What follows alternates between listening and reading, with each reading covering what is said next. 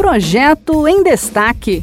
Você por dentro das propostas em debate no Congresso Nacional. O Senado discute um projeto de lei que prevê noções básicas de primeiros socorros no ensino médio e nos anos finais do ensino fundamental. O público-alvo da proposta também inclui professores e funcionários. O principal argumento é o de que a escola, além de oferecer educação de qualidade, tem também o papel de proteger a integridade física de crianças e adolescentes. Quem explica é Bianca Mingotti, da Rádio Senado.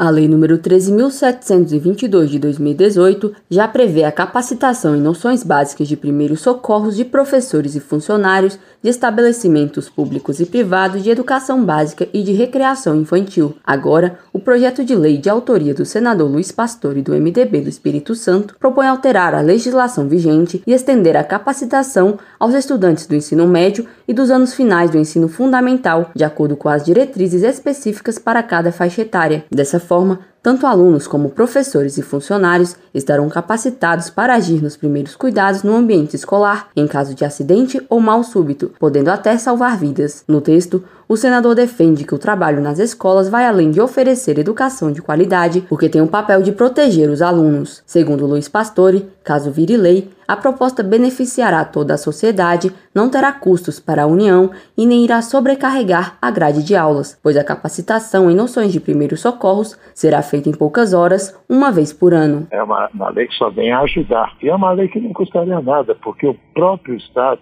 o próprio município, a União, tem como deixar o bombeiro é, dar uma aula, é uma aula por, por ano, para cada aluno.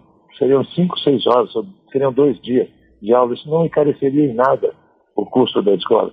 E você teria uma gama de brasileiros enorme. Não só professores é, tendo esse direito de salvar a vida, tendo esse conhecimento. O projeto ainda aguarda indicação de relator.